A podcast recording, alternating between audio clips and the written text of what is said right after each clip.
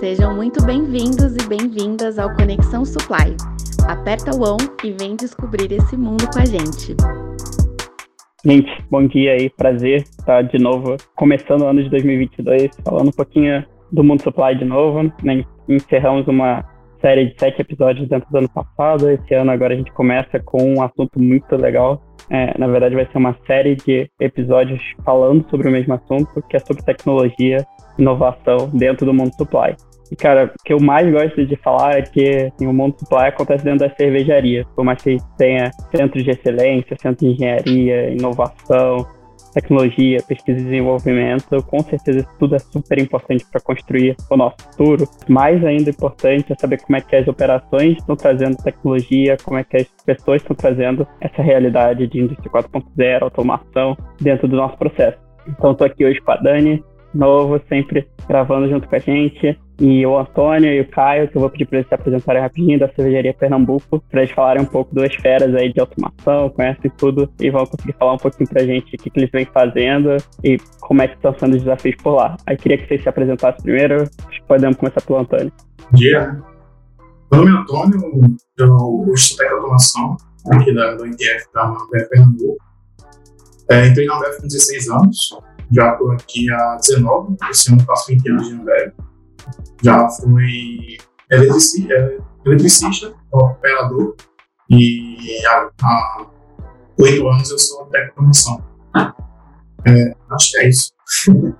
Boa. Só para explicar um pouquinho também, o ITF, que o Antônio falou que faz parte da estrutura, é uma estrutura de laboratórios dentro da nossa cervejaria gente tem, que é basicamente é todo o time mais capacitado de engenharia, o time que conhece bastante de vários processos diferentes, é, que querem fazer as melhorias dos processos ou trazer inovação, ficam nessa estrutura, né, uma estrutura pequena. Não é a única estrutura que traz inovação, tecnologia, automação para a cervejaria, pelo contrário, né, há alguns anos a gente tem a engenharia descentralizada nas áreas, mas é um centro de conhecimento, com certeza. Vamos lá, vai lá, Caio. É, bom dia a todos, eu me chamo Caio Sara, sou eletromecânico Ambev Pernambuco também, trabalho na área do meio ambiente e utilidades, tenho muita interface com a Antônia, tem algum projeto juntos ah, é, para melhoria da área em si. Estou é, na Ambev há quatro anos, sou tão, tão vovô quanto a Antônia assim na Ambev, mas tenho gostado bastante de trabalhar aqui e a ideia é ter tanto tempo quanto ele para frente. Boa, legal, gente. Acho que a gente podia começar a falar um pouquinho, primeiro sobre, cara, qual que é o papel dentro da, da função de vocês sobre trazer melhoria de processo, trazer automação, trazer tecnologia dentro da área de cada um. A gente pode começar com o Antônio, falando um pouquinho sobre a área do ITS, que ele comentou, né, que é, a galera lá em Pernambuco chama de NASA. é, e aí conta um pouquinho do papel da área, da importância, o que, que vocês vêm fazendo, qual que é o teu papel nisso. A, o ITF da gente é dividido em, em células, né? A gente tem a célula da, de dados e a célula da ITF. Aí eu sou da, do ITF. O ITF ele trabalha dando suporte para as linhas é, e eu tento trabalhar em cima dos, é, dos resultados da linha, tentando é, procurar lacunas, os problemas crônicos, aqueles problemas que a gente não consegue que a área não conseguiu ainda uma solução, alguma coisa, a gente tenta entrar no campo e buscar soluções, seja soluções é, comerciais, né, trazer fornecedores, tentar entender o problema, ou então a gente até bolar, né, que a gente até tentou desenvolver alguma coisa aqui dentro, mas é um problema muito específico que nem o fornecedor, nenhum fornecedor conseguiu é, entregar um produto. Aí é um trabalho bem legal, que assim, é, como você falou, aqui na NASA está concentrado, algumas pessoas são tipo os dinossauros, ou, ou dinossauros, tem o meu caso, o caso de Joab, eu tenho 20 anos, eu vou fazer 20 anos, Joab eu tenho 22 anos na área, e alguns caras que são muito bons na área que, eles, que eles estão executando.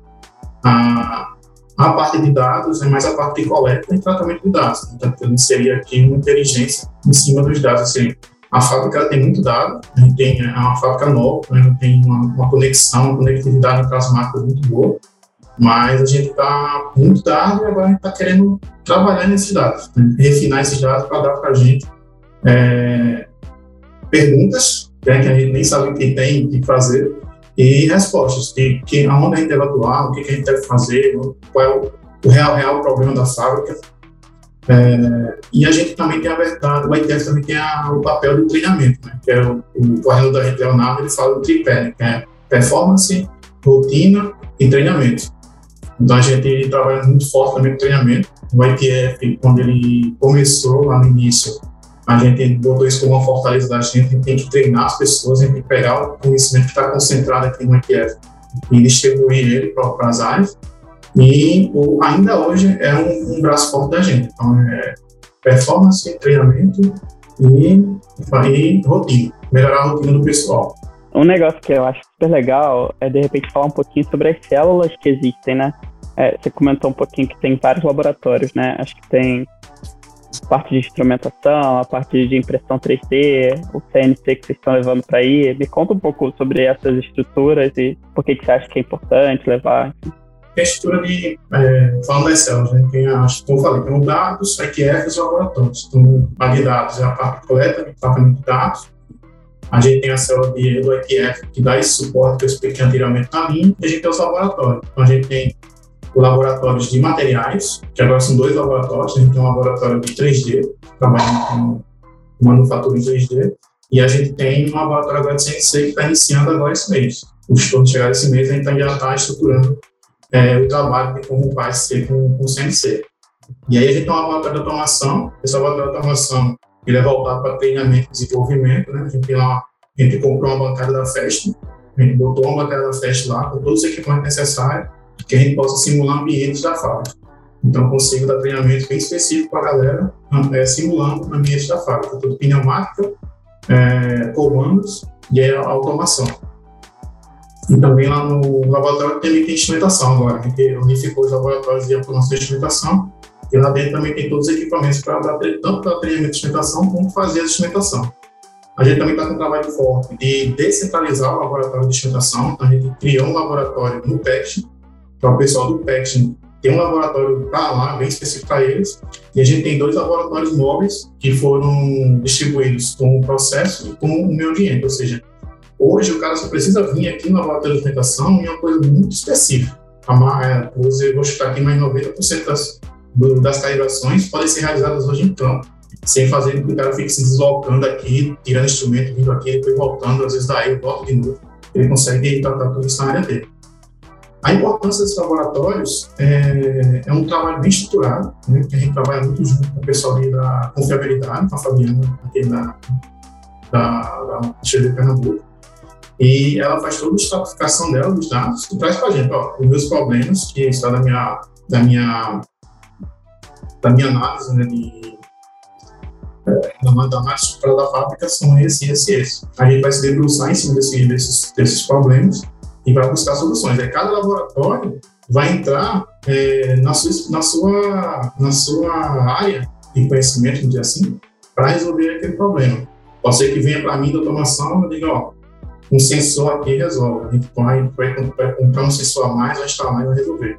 Ou então o cara da 3D, não, se eu criar uma pecinha aqui, um adaptador, vai resolver esse teu problema. Ou o cara do CNC. Ou o cara de dados vai chegar e dizer, não, se a gente coletar esse dado e fazer um, um, um programinha para você atuar antes, é, vai resolver. Então, cada, cada laboratório vai tentar contribuir para resolver aquele problema, entendeu? Aí fica uma coisa bem, vamos dizer assim, é, de estudo mesmo. Assim. A gente vai entrar, estudar, vai entender e resolver. Cada laboratório vai, vai ajudar nisso. Legal, boa. E você, Caio, conta um pouquinho da tua rotina, da tua área, teu papel aí de cuidar dentro dos processos, cara, de soluções dentro da área?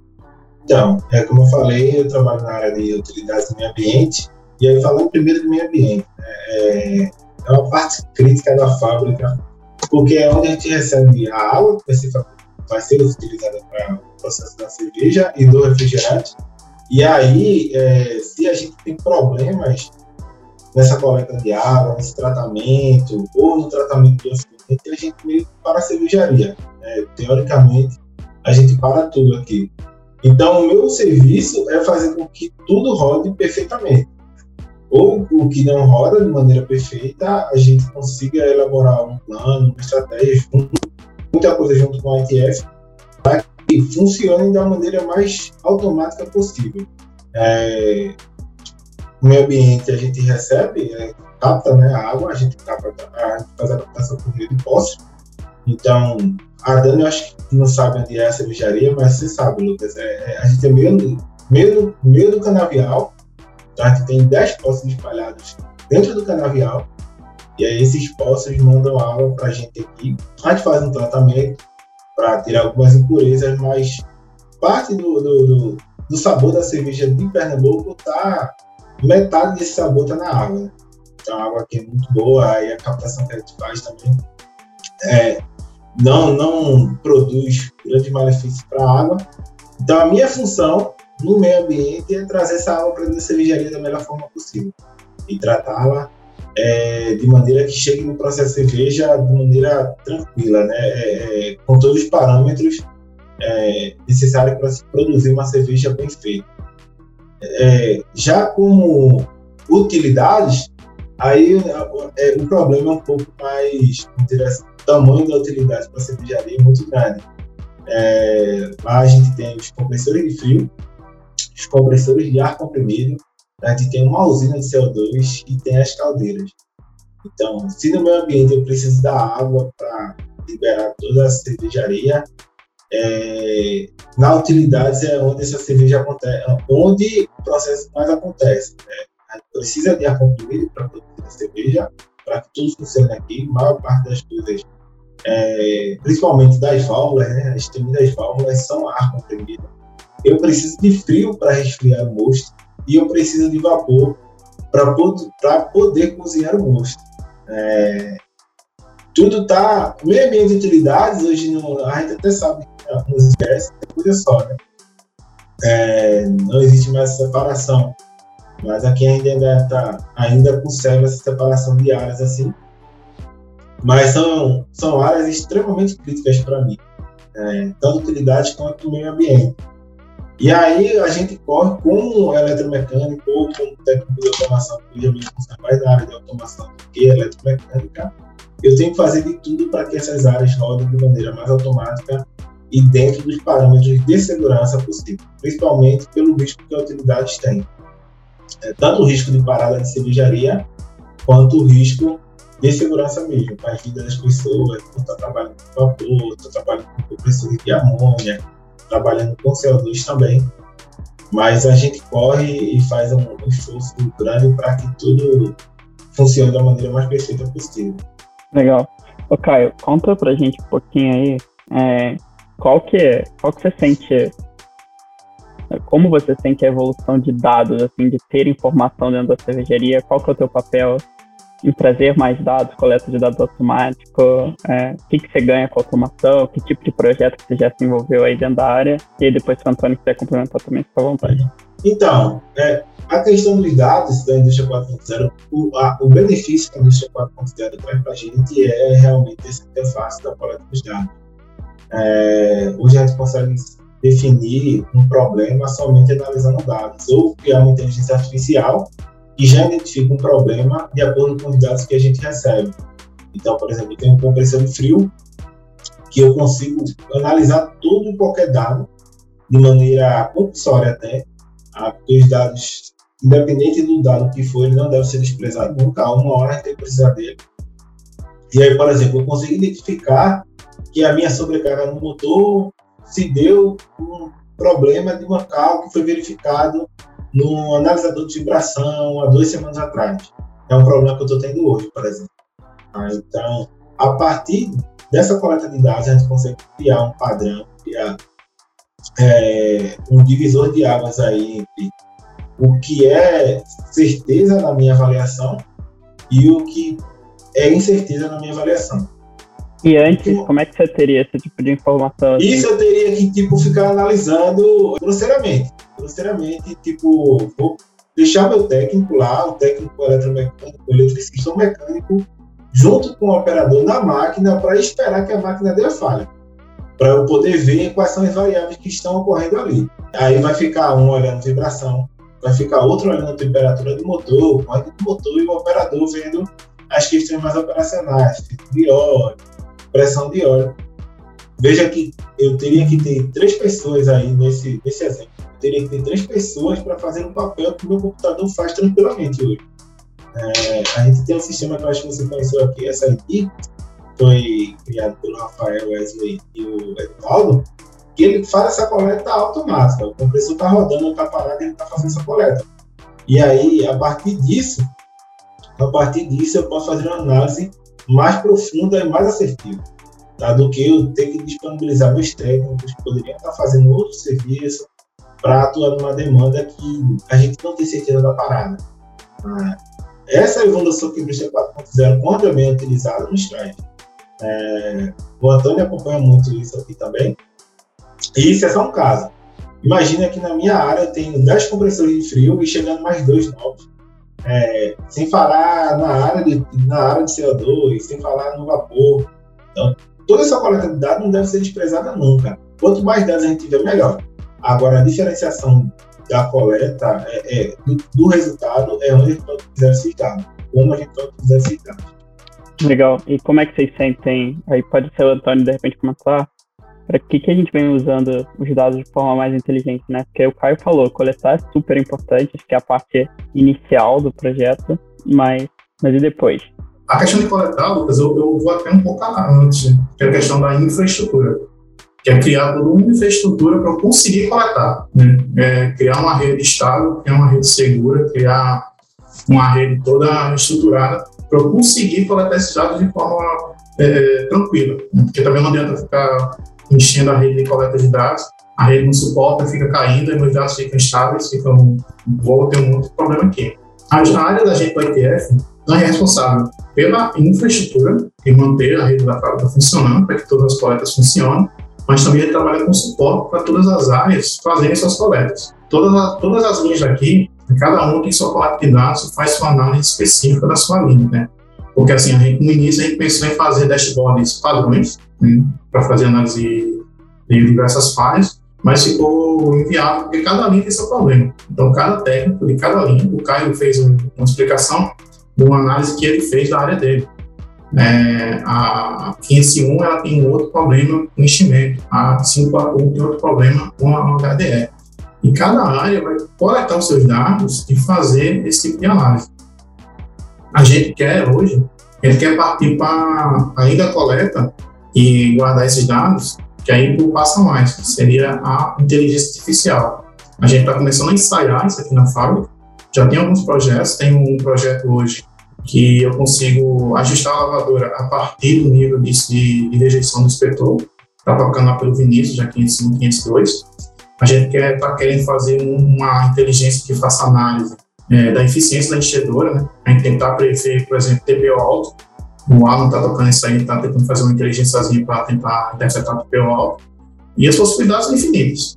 Como eu falei lá no início, a gente tem muito dado, a gente tem muito dado. Se for pegar os bancos de dados da gente, pegar todas as variáveis que a gente tem armazenado, é muito dado. Aí a gente só não está sabendo ainda está tentando, está se organizando para poder distrair o máximo possível informações desses dados. É, por isso, até que a gente tem uma célula específica só de dados para conseguir trabalhar com esses dados. Então, a gente está com uma frente forte com o SODA hoje. Né? O SODA hoje é a forma mais estruturada que a gente tem hoje de coleta de dados. Então, o SODA está bem forte aqui na fábrica. E a gente está com esses trabalhinhos aí de formiguinha nas áreas, tentando, tentando levantar esses trabalhos de inteligência artificial.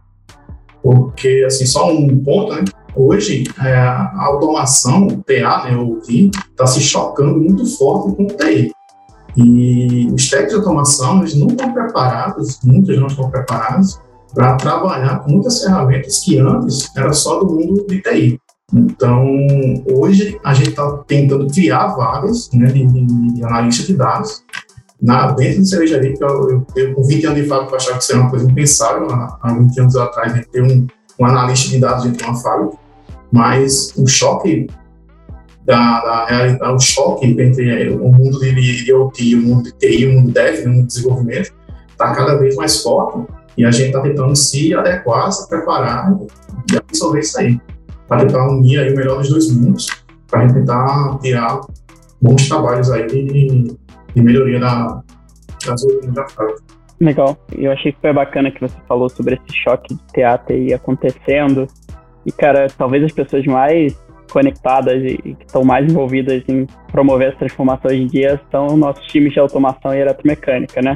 É, é muito legal ver como dentro das operações esse negócio vem acontecendo e dos exemplos que você deu e, e o próprio Caio aqui, né, não está tudo fechado numa área só. Não é, não é uma área de dados dentro da cervejaria que está cuidando de tudo, é o técnico de automação da, das linhas de produção, tentando desenvolver uma inteligência sobre modulação da lavadora, sobre inteligência da enchedora, sobre, cara, como é que a gente automatiza uma coleta de dados dentro do meio ambiente, dentro da atividade, como é que a gente faz um, uma análise de vibração dentro de um compressor, então super legal. E aí, esse ponto de você ter falado das outras áreas e da importância de, de replicar conhecimento, acho que tanto o Caio quanto o Antônio aí tem um papel super importante de ensinar outras pessoas, né? Queria que vocês falassem um pouquinho sobre isso, assim, cara, qual que é o papel dentro dessas áreas que cuidam de tecnologia ou dentro das pessoas que estão fazendo as automações dentro da operação de ensinar as outras pessoas? Né? O que, que vocês buscam ensinar, como que vocês fazem, por que, que vocês fazem isso? A gente tem um modelo de manutenção antigamente que era bem centralizado, então tínhamos umas células né, bem específicas, instrumentista, eletricista, automação e mecânico. Isso era bem fechado e quando a gente veio com um comitê que descentralizou tudo, a gente teve um grande gap com relação ao conhecimento. Por quê? A gente teve que contratar muito técnico, teve que promover muito operador para técnico, e muitos desses técnicos não tinham a, a, a experiência para se trabalhar com assuntos bem específicos, né? instrumentação. Então, o primeiro choque que a gente teve no ETF, né, quando virou ETF, então a gente estava tentando entender o papel da gente na época, todo mundo está tentando se entender, ver como é que, como que ia acontecer. E o grande impacto para a gente foi a falta de conhecimento. Né? O conhecimento concentrou um pouco no ETF, e quando tinha problemas diversos na área, a gente tem que estar atuando, tem que estar atuando, até a gente parar e virar chave. O trabalho da gente não é esse. O trabalho da gente não é ficar apagando incêndio né? na, nas áreas. O trabalho da gente é ser um trabalho mais analítico, um trabalho mais, é, mais voltado para soluções de, de longa. É, soluções gerais, né? Solução que de, definitiva para esse problema.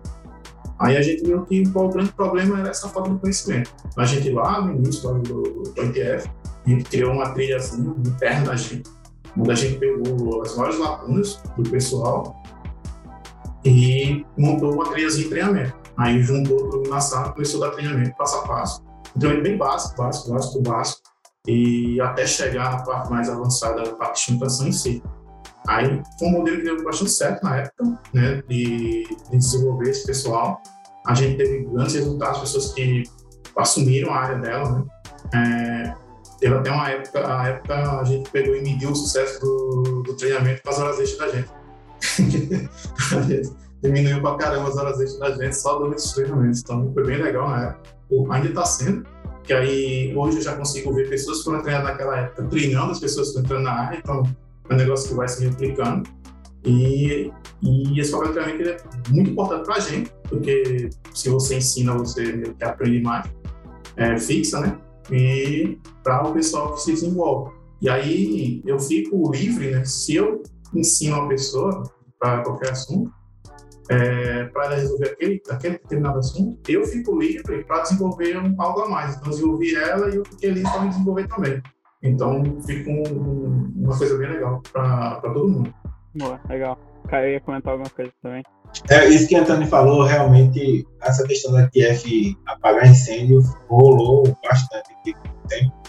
Até a gente aprendeu a observar isso. A gente fabrica assim, áreas e a ITF eu preciso ter o conhecimento para tomar conta da minha área de maneira mais tranquila, né? Não toda vez eu vou estar atrás do Antônio, eu ainda perdi eles um bocado, de vez em quando, mas a ideia de você. É, é, essa mudança de paradigma da indústria 4.0 é interessante para todo mundo, não só para o técnico de automação, mas também para ambos os técnicos, os industriais, até o operador em si, porque a gente ainda tem muita dificuldade nisso.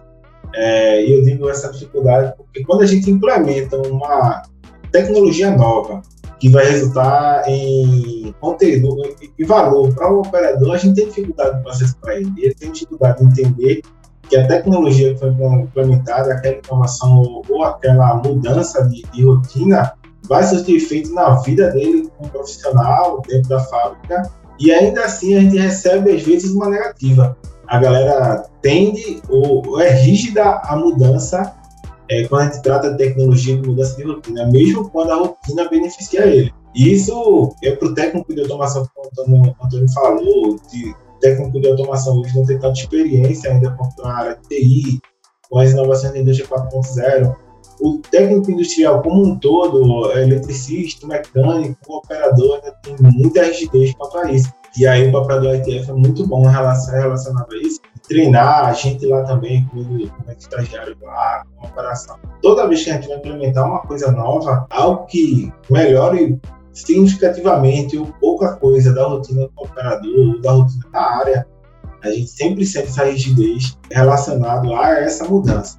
Pode melhorar várias vezes, mas a gente gasta uma energia para provar para a pessoa, independente da função que ela seja, que aquela ideia, aquela proposta vai melhorar a rotina dele. E aí, só depois de um tempo que a gente consegue quebrar essa ideia de que, ah, tá tudo rodando bem, mas não precisa melhorar. Sempre precisa melhorar. E a evolução do 4.0 também nos traz isso. E pode estar rodando muito bem, mas sempre há o que melhorar. A gente consegue tirar leite de pedra, se a gente for analisar assim, com as inovações de hoje. Que rodava 90% estava bom, a gente vai rodar 92%. Então, tudo que for inovação que deixa a minha área rodando 100%, quanto menos o operador mexer, melhor. E aí, quando eu tiro o operador da máquina, a gente realmente tem um problema com ele. Ele, ele gosta de ficar na máquina, ele gosta de estar operando manualmente, sentir a máquina, mas é inseguro. É inseguro na questão de, de disponibilidade e produtividade da fábrica. Eu prefiro que o operador hoje trabalhe querendo melhoria e não mais operando em si. Eu faço de tudo para que meu operador é, é, trabalhe com a mão nas costas, com a mão na cabeça, relaxada. E a ideia é justamente essa. Eu vou procurar inovação. Até tinha um problema crônico aqui no espaço da fábrica, que era o operador ter que se deslocar da área. O operador tem que pegar o carro da fábrica, deslocar da área e ir em cada posto ligar manualmente cada posto. Então a gente tem posto que está a um quilômetro e meio de distância da fábrica. E aí, quando a gente foi ver essa rotina do operador, a gente, o operador em si ele gasta uma hora, uma hora e meia para ir lá no posto, fazer o rodízio dos postos da cabeça, uma coisa hipotética, e aí a gente conseguiu uma tecnologia que suprisse isso. E ainda tenho dificuldade com o meu operador lá de querer entender que agora já dá para rodar pelo supervisório, só ele apertando o botãozinho, para você ver como é que é. Então, essa evolução, ela pega a gente de surpresa, é, é, quem trabalha mais com tecnologia, até que não é uma surpresa, mas é um, é um boom muito grande. E aí, quem não acompanha é um pouco rígido para essa mudança. Mas é algo que veio para ficar realmente, e, e, e, a tendência sempre está evoluindo. Legal. Gente, para a gente encerrar aqui, queria que vocês falassem um pouquinho do que, que vocês esperam fazer, ou de projeto, ou de desafio, nesse ano agora de 2022, que é, tenho certeza que deve ter bastante coisa que vocês estão imaginando que vem legal aí dentro da cervejaria. E aí a gente depois faz um encerramento rapidinho. É, eu tenho tentado, eu tenho estudado para fazer alguns projetos de redução do consumo de energia lá na área. Né? Utilidades é o, o, vilão do consumo de energia da fábrica. E a meta do meu gerente de energia é, energia total energia elétrica. Então, eu tenho corrido muito em estudar métodos de economia de energia grosseira mesmo, a grosso modo, da minha área, e também lá no meio ambiente de consumo de água. E aí já já eu chego do lado de Antônio pedindo a ajuda dele. A utilidade joga bem, a gente tem uma inteligência artificial que meio que controla os meus compressores mais consumidores mas mesmo assim, tem algumas coisas para melhorar e ele quer que seja feito internamente. Isso na utilidade e também levando em consideração a produção de água, a captação de água. Eu estou com essas duas frentes para esse ano e estou focado nisso. E antes de passar para o Antônio, até Caio, onde que você vai estudar? Onde que você busca esse tipo de coisa? Eu estou pensando, por exemplo, agora, é, falei com o meu gerente, ele estava ouvindo lá minhas ideias lá, e eu estava querendo dar um pulinho em outra cervejaria para ver como é que eles fazem. Tipo, eu sei que a fábrica de agudos é top de utilidades já, não sei quanto tempo já, e eu tô querendo ir lá. Lancei a proposta a ele de passar uma semana lá estudando como os caras fazem. O que, o que agudos tem diferente da Pernambuco para poder implementar aqui. Eu, eu, estudo na internet, converso com a galera do ETF, sempre uma ideia pode surgir assim de uma conversa banal. Uma coisa simples pode ter resultado significante. Então, Todos os meios. Eu estudo na internet, procuro muito TCC, e aí eu procuro os universitários também. Boa. E aí, Antônio, quais são os desafios esse ano aí? O que vocês vão fazer diferente? É, esse ano, é, até o meu coordenador já lançou um desafio que a gente buscar gaps de custo da fábrica, se né, economizar. esse ano é tentar trazer tecnologias para a gente tentar economizar mesmo, é, encontrar onde é estão os gaps, que às vezes a gente está perdendo algum dinheiro em algum canto que gente sabe, né? então a gente está buscando fazer inteligências artificiais. É, outra, outra frente que a gente quer esse ano é mandar com, com, com iniciativa de inteligência artificial. Também trabalhar esse ano também forte com análise de imagem, que a gente tem poucos, poucas aplicações com, análise de imagem aqui na, na. É, avançar com o projeto de redes, para a gente poder ter, como eu falei, né, tudo depende da infraestrutura, né? a gente não tem como avançar e poder ter algum, alguma área descoberta, algum momento descoberto. Treinamentos, a gente vai vir forte com questões de, de treinamento, a gente fez treinamentos bem genéricos nesses anos, a gente quer é, avançar para treinamentos bem específicos, de funções, tem um estagiário da gente também tentando fazer vídeos também, fazer passo a passo em vídeo, como configurar um emissor, como ou seja, além do treinamento presencial do pessoal aqui, a gente vai criar alguns videozinhos, uns takes pequenos, só com tipo dicas, é, como verificar uma falha, de como né, configurar um inversor. E eu acho que é isso. Também a otimização da rotina, então está querendo ampliar essa questão de mais projetos para otimização da rotina, liberar, como o Carlos falou, né, liberar o operador para que ele faça análises do processo e não ficar todo preso, ficar apertando o botão, ficar olhando para as previsórias, verificando se algo está bom, tá ruim. Liberar o cara, o cara se desenvolver também. Legal. Cara, foi bacana o papo nosso aqui. Acho que desenvolve a curiosidade de todo mundo que quer saber um pouquinho mais de como é que funciona a cervejaria, de como é que funciona uma indústria que está buscando toda a parte de automação, de botar inteligência dentro dos processos, trazer muito mais análise de dados. E acho que a cervejaria Pernambuco foi uma das primeiras começou nessa jornada, né? O Caio até citou um pouquinho sobre o SID, tema inteligente de dados que a galera desenvolveu lá no começo de 2018, 2019. Foi legal ver essa trajetória continuando e, na verdade, a gente começando com novos projetos desafiadores. E isso é uma realidade que se repete em todas as nossas operações. Acho que quem tem esse interesse pode super se conectar, buscar, visitar uma cervejaria e vai curtir. Como eu falei lá no começo, a gente vai fazer uma série de alguns episódios, né, falando sobre tecnologia um pouco mais dentro do Multiply. Só acompanhar aí dentro do, do podcast, do YouTube, né, de 15 em 15 dias a gente vai lançar mais algum conteúdo sobre o assunto. Valeu, gente!